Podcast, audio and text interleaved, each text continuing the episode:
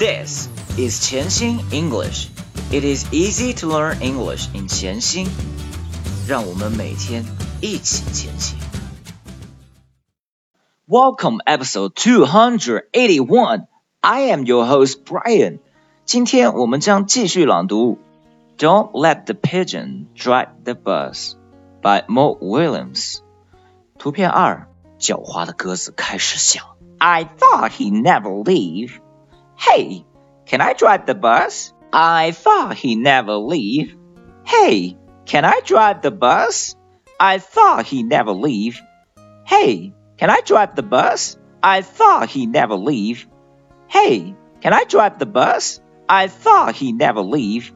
Hey, can I drive the bus? I thought he never leave. Hey, can I drive the bus? 图片三，I thought, I thought, I thought。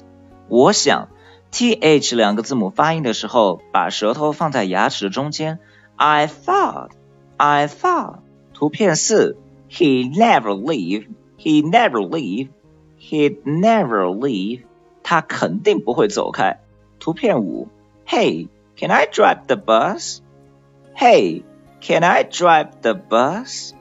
Hey, can I drive the bus? Can I drive the bus？我可以开开公交车吗？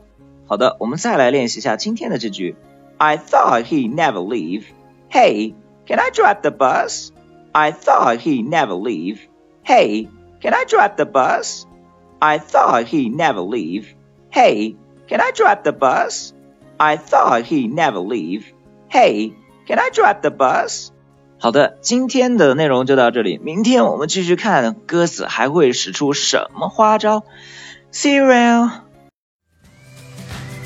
如果您觉得潜心英语对您有帮助，请将他的微信号分享给其他朋友，这是您对我们最好的鼓励。谢谢。